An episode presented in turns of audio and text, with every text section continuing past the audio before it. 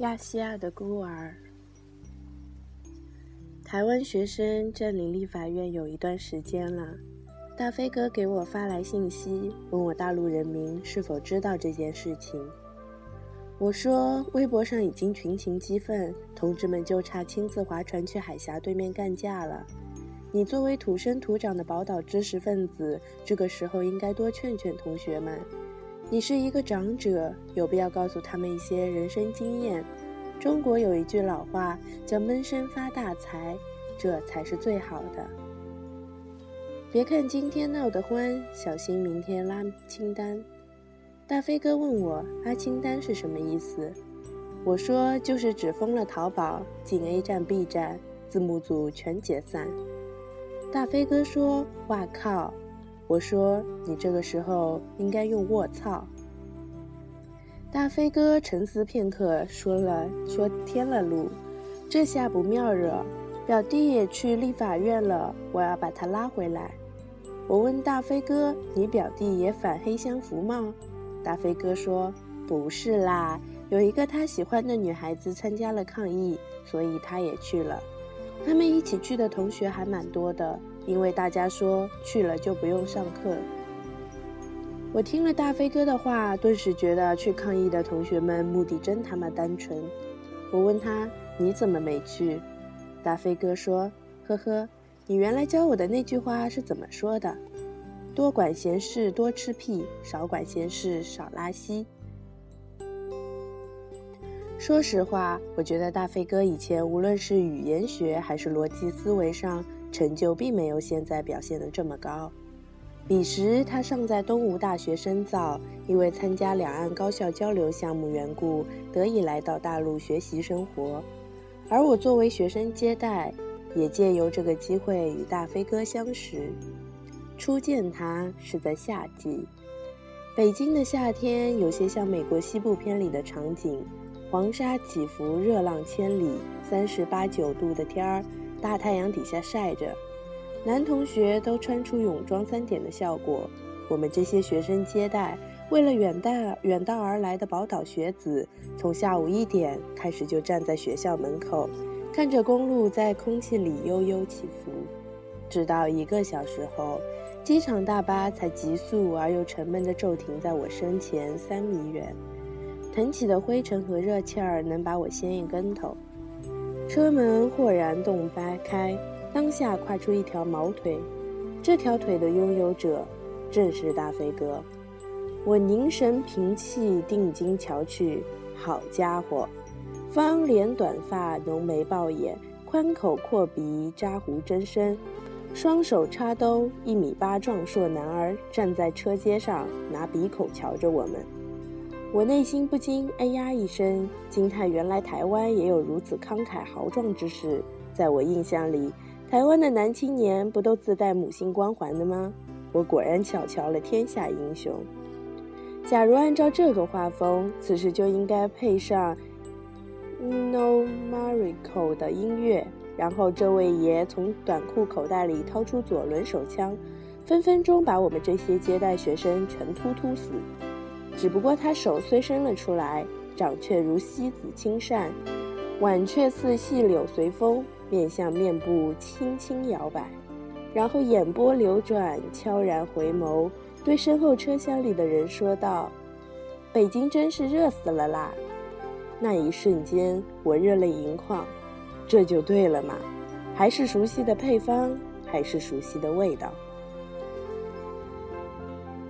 大飞哥总说我黑他口音，我说这事儿确实不怪我，你一张口我就听出志玲的味道来了，我纯粹就是想亲近一下他的家乡人民，我是把你当志玲的弟弟看，用对大舅哥的热情来对待你，你还有啥不满意？说起来，我之所以和大飞哥混熟了，还是从口音这件事开始的，像我们这种所谓的学生接待，听起来名头还可以。说到底就是校园三陪，陪吃陪喝陪唠，用大陆人民春风般的笑容融化海峡对岸宝岛人民内心的寒冰。我属于进入状态比较慢的，老抱着小知识分子的矜持，但有的同学不一样，姿势水平不知道比我高到哪里去。其中有一个姑娘，混了两三天的时间，就和台湾同志们谈笑风生。有一天，大概是社会集会、社团集会，也专门邀请了大飞哥一行参加。开场十来分钟，那姑娘就融入台湾同胞的交流之中了。大飞哥坐在我右手边，他拿胳膊碰碰我，用手指着那姑娘问道：“戴同学，请问他是哪里人啊？感觉和我们说话蛮像的耶，是福建的吗？”我顺着方向望去，仔细听那姑娘说话。哎，你们也有吃吗？我也有吃哦。说实话。我是头一次从吃烤鸭这事儿听出台湾偶像剧的感觉来。我思索片刻，决定还是对大飞哥如实相告。这同学吧，他来自四平。大飞哥问我四平在哪，我说松辽平原中部腹地。大飞哥说不会吧？我说你别老听他和你们说话，平时也注意一下他和本校同学的交流，到时候你自然就明白了。隔了有几天，大飞哥兴冲冲跑来找我，对我说：“那个姑娘真的不是福建的耶，前几天听到她和同乡说话了，味道完全不一样。”我问他怎么说的，大飞哥开始给我学：“你瞅啥？瞅你咋的？信不信我削你啊？”大飞哥问我他干嘛学我们说话，我说大概是受港台片影响吧，觉得这样比较好听。大飞哥却皱眉。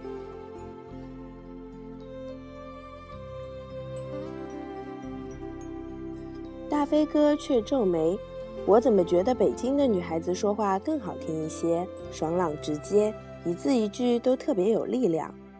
我回答道：“你是说话细声细语惯了，有机会去看场球，听听姑娘们漫山遍野的喊‘天津泰达臭傻逼’，你就没这么喜欢了。”和大飞哥这样的台湾同胞接触久了，开始发现确实血浓于水。海峡两岸的年轻人有太多的共同点，比如看见漂亮姑娘都要多瞅两眼，比如看片都不喜欢带码的，比如我们都喜欢波多野结衣。这就是基因遗传的作用，大家不愧是龙的传人。不过我也发现了大飞哥不太讨人喜欢的地方，他有时候总要摆出高人一等的感觉来。时不时把首都批判一番，想弄出点大新闻。哎，北京也有捷运啊！哎，北京也有奔驰啊！哎，北京也有麦当劳啊！你们是不是叫它牡丹楼？后来我实在忍不住了，就对他说：“你瞎逼逼啥？北京什么没有？倒是你来了大陆，连个快播都不会用，下个小电影还要我教？再废话，不给你找种子啊！”大飞哥立刻服气。可是好景不长，大飞哥把快播技能点加满，再也不需要我在一旁辅佐，马上固态复萌。大飞哥在的那年，台湾专家第一次提出大陆吃不起茶叶蛋的科学理论。大飞哥也看了新闻，于是贱不嗖嗖的就跑来问我：“戴同学，你们真的吃不起茶叶蛋吗？”是我承认。食堂的饭菜确实太渣，难免让你们产生大陆人民生活在水深火热中的错觉。可你呀，也不至于怀疑我们连茶叶蛋都吃不起吧？然而我明白，口舌之争都是扯淡，真正要打脸是靠事实说话。那一阵子，京城提斯坦提坦斯城管分队还没有扫荡到白石桥南至魏公一带。于是我把大飞哥领到明大门口，指着羊肉串们开的摊点，对他们说：“对他说，买点尝尝。”五分钟后，大飞哥哭丧着脸回来。我问他：“贵吗？”“贵。”“够买一百个茶叶蛋吗？”“够。”我们大陆人民都把这玩意儿当饭吃，吃一块扔一块。知道它叫什么吗？不知道。切糕。从此，大飞哥服气。或许是被切糕震慑住了，或许是适应了北京的生活，我感觉到大飞哥渐渐有所变化。大飞哥开始要求我带着他多在北京走走看看，穿胡同逛小巷，走高楼上大街。发展到后来，他买了一辆二手自行车，自己一个人满北京转溜，还顺便去了天津和河北。偏不看了，管不撸了。大飞哥一下子变得深沉了，这一下可急坏我了。我这还担当着校园三陪的重任呢，年轻气盛的大小伙子连管都不撸了，那简直和癌症晚期没什么区别。好不容易瞅着空，我赶紧问他：“大飞哥，你现在怎么明显用轻松的次数少了啊？是不是觉得柔韧度不好？心相印也行啊？”大飞哥不接我的茬，而是神色肃穆地对我说：“我就是想多了解一下这里，北京真大。”来北京之前，我在地图上找它的地理位置，觉得只是一个点。等真正到了这里，才发现它超乎我的想象。街道、生活的人，在这里的一切，都和之前自己设想的完全不同。我之前还以为自己到了北京会没有地方住，厕所里没有马桶，没有便池，学校里没有地方洗澡。等我真的开始生活以后，才发现自己所想的都是错误。我觉得站在这座城市里，就像落入虎口。我想，大概台湾在大陆面前也是这样吧，一不小心就会被大陆吃掉了。我这样讲，大概算是台阶了吧？大飞哥笑了笑，没有继续说下去。两岸之间学生交流的时间只有一个学期。那段时间，我没有再用波多野结衣老师的无码电影诱惑他。大飞哥似乎也察觉到自己留在大陆的时间所剩无几，开始更仔细的、更认真的去观察着、去询问着、去思考着。在台湾交流学生要离开前，活动组织方举办了一个欢送晚宴，两岸学子在一起喝了不少酒，差不多酒过三巡、敬过五味的时候。大飞哥拎着酒瓶，把我喊出了宴会厅。我和他坐在礼堂的台阶上，开始就大脑的眩晕扯淡聊天。大飞哥问我：“对于台湾，你有什么感想？”我说：“很久以前，我觉得台湾应该像日本的东京，摩天大厦、立交桥、车水马龙、霓虹闪烁，完全是发达达资本主义国家的样子。但等我真的到了台湾，大概和你到了大陆的感觉类似，怎么一切都和我想的不一样？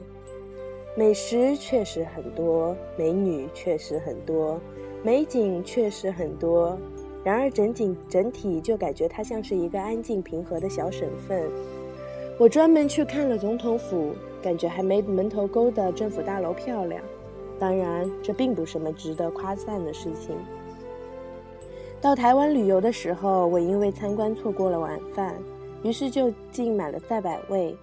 一旁开车载我的的士司机笑着问我：“在大陆吃不到这些东西吧？”那个司机姓马，他载着我在台北的街道飞驰。他有时会指着外面的楼盘对我说：“你们从大陆来，大概买不起吧？”有时指着商业街对我说：“大陆再发展十年也能达到这个程度。”他问我。大陆的电子产品是不是总是爆炸？医院里是不是总有坏人偷小孩？他说他自己在堂弟在上海工作，他有些怀疑地对我说：“上海的经济发展真的有台湾快吗？不会是大陆方面自己吹嘘的吧？”行车一半，他突然把车子停下，然后快步走到街边赛百味，又买了些吃的，然后钻进车里，把食物递给我，然后对我说。快吃吧，年轻人只吃一个怎么会饱？这是请你的。我记得那是九十九元的龙虾堡。最后下车，他拍拍我的肩膀说：“我和你的父母大概是一样的年纪，年轻人要努力。”我想这个开车的老马对大陆并不了解，但他是个好人。大飞哥笑着说：“就像学校楼下二十四小时便利店的老板。”他听说我是台湾来的，经常找我聊天。他喜欢看蒋介石的传记，对三民主义比我还熟悉。他问我在台湾是不是可以随便找妓女，问我赌博之类的可不可以，问我是不是大家都特别自由主义。他对我说，他很羡慕台湾人的生活，但我去买东西，他依然给了我假钱。所有的矛盾都来自不了解。大飞哥总结道。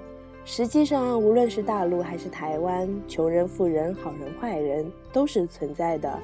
这个世界并不是非黑即白，这个世界也不是听别人说好说坏。我说：“大飞哥，你此时此刻真像个哲学家。”这是发生在很久以前的事情了。现在的大飞哥已经踏上了去往立法院的路途，一方面是要把自己表弟带回家，另一方面是受我的委托，我想通过大飞哥了解一下真实的反服贸场景。此时的我俩大概像是电视台远程连线的主持人，一个坐镇北京，一个派遣台北。趁着他走路的功夫，我问他对于网络上台湾网民的留言怎么看。就是什么彻底断绝大陆台湾商贸往来，还有什么演艺明星再也不来大陆演出之类的。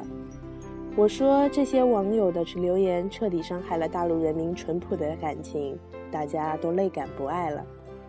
大飞哥听了哈哈大笑，说：“干嘛这些言论也要当真？还记得你原来对我这么讲过吗？大陆也有的。”就是发言水平特别低下，说话内容特别二逼，叙事逻辑特别蛋疼的那些人，他们有个什么代号来着？我说空间狗，对对，就这个。大飞哥说，大家都知道他们是蠢材啦，根本不用去管。阿勒，我已经到了，你猜我看到了什么？一个煮鱼丸的摊点呐。大飞哥一边叙述着，一边继续往前，现场乱糟糟的。大飞哥说：“有打着旗帜和口号来的学生，也有带着绿巾的岛民，有插着电源、上面一排排充电器的插座，也有啤酒。哇，这个屌嘞！有人在喊‘革命无罪，造反有理’，这个应该是大陆的口号吧？他们搞错阵营了啦！我跟你讲，刚有人给我传短信来，告诉我抗议学生里有男生劈腿，跟另一个女生来法院抗议，结果被正牌女友发现了。”结果气到爆，女生在立法院里都哭了，真是有够惨烈。大飞哥絮絮叨叨说了很久，用微信发了很多图片给我，然后他突然传了一段音频过来，对我说：“你应该听听这个。”我放大声音仔细听了听，里面大概是一群抗议学生在唱歌，歌声激昂而又壮壮烈，简直鼓舞人心。起来，起来，起来！我们万众一心。咦，好像有哪里不对。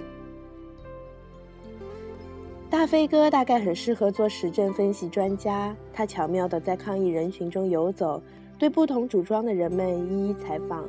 根据他的描述，我大致能勾勒出抗议的具体场景。抗议的学生中有两大部分占据主流，第一部分是坚持程序正义的学子。他们认为服贸条款本身问题不大，但在条款审议的程序上出现了问题，没有积极听取民意，没有依据法定程序。还有一部分的学生是单纯反对服贸，他们认为某条款，大飞哥说他们具体也说不出哪一条，但总之有那么一二三四五六条吧，对台湾的利益，台湾人民群众的利益有着极大的伤害。至于剩下的，大飞哥说：“有带着游戏机来的国中生，有两个在一起喝酒舌吻的男青年，有为爱而来来有为爱而来的他的表弟，有为逃课而来的他的同学，有单纯为友人助战的，有觉得很酷每天按时打卡的。立法院外还聚拢着拎菜篮的大妈，不停施展台式花样骂枪的老阿伯，看热闹的年轻人，不明所以不知福猫为何物的围观人群。”香烟、啤酒、荷尔蒙、青年、音乐、肉体、粗话、呛声。我对大飞哥说：“这一幕大概会让大陆的许多人失望吧。”大飞哥问我为什么，我说：“因为大家对台湾的民主、对台湾的学生抗议抱有着很高的期望。”大飞哥仍然问我为什么，为什么偏偏对台湾民主抱希望？为什么觉得台湾学生抗议就要更好？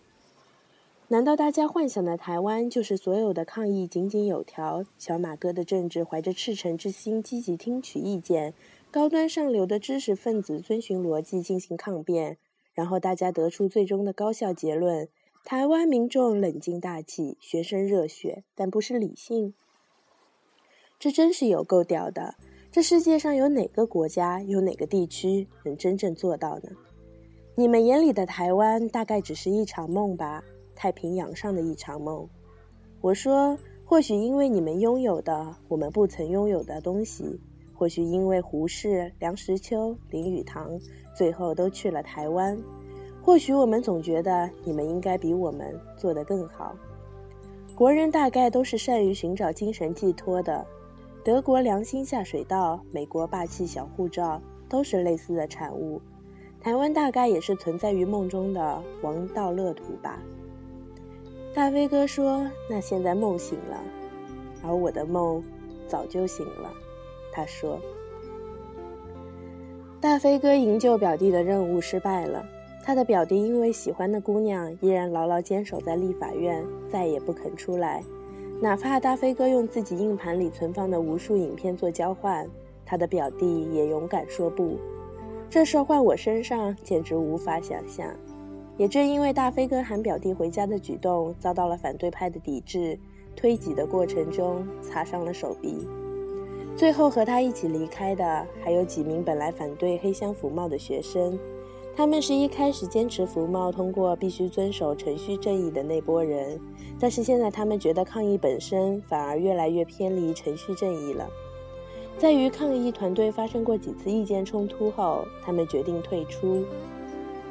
风声、人声、呼啸声、呐喊声，大飞哥在人群中艰难前进，直到夜幕降临，他才突出重围。还记得我在送别晚宴上唱的歌吗？大飞哥突然问我。最后学校组织的晚会上，不少同学都表演了节目，大飞哥也不例外。他拎着吉他唱了一首罗大佑的歌《亚细亚的孤儿》。大飞哥问我知道这首歌的来历吗？最开始，《亚细亚的孤儿》是吴浊流先生所写的一本书，讲的是日据时期台湾人的遭遇。那时候，中国人叫台湾人为日本人，而日本人又认为台湾人是中国人。在这座岛上的居民不知自己身处何处、血缘何处，只能在时代的巨浪里苦苦挣扎。人们恐惧着，害怕着。不知道自己究竟会成为一邦的臣民，还是会回到中华的怀抱。罗大佑创作《亚细亚的孤儿》是在1983年，那个时候台湾彻底退出了国际舞台，大陆的政权代替了台湾的政权进入了联合国，美国与日本相继与大陆建交，这座小岛终于彻底消失在人民视线中，甚至连世界卫生组织都将台湾除名。孤立无援是那个时候台湾的真实写照，反攻大陆，中华正统，三民主义统一中国，终于成了笑话。所有的年轻人愤懑着，他们想问问自己所在的地方将何去何从。而现在，我们这一代年轻人的梦也醒了。那天我为什么会唱这首歌？因为我在害怕。我终于去了大陆，发现它和我想象的不一样。和今天抗议的年轻人一样，其实他们也在害怕。台湾在大陆面前属于弱者。当福茂进入台湾，自己的生活会不会受到冲击？以后会如何？会被统一吗？会被武力征服吗？我们的生活会怎么样？我们台湾的年轻人，大家不都说我们是未来的主人翁吗？为什么大陆没有想象中的贫穷？为什么台湾没有自夸的那么美好？为什么我们连自己的命运都无法决定？难道这座岛真的要成了亚细亚的孤儿？大飞哥愤怒甚至悲痛地呐喊着，然后他的呐喊在人群反服贸的抗议声中成了最不起眼的波澜，马上被群众民意的浪潮淹没，再无声息。第二天，大飞哥将他在现场摄下的照片全部发给了我。其中一张是他自己的，大概是有人帮他照下。大飞哥抱着受伤的手臂，背对着身后数以万计的抗议群众，虽千万人，他独往矣。看着他的照片，我会想起送别那晚他弹唱歌曲的场景。亚细亚的孤儿在风中哭泣，黄色的脸孔有红色的污泥，黑色的眼珠有白色的恐惧。西风在东方唱着悲伤的歌曲，亚细亚的孤儿在风中哭泣。没有人要和你玩平等的游戏，每个人都想要你心爱的玩具，亲爱的孩子。你为何哭泣？多少人在追寻那解不开的问题？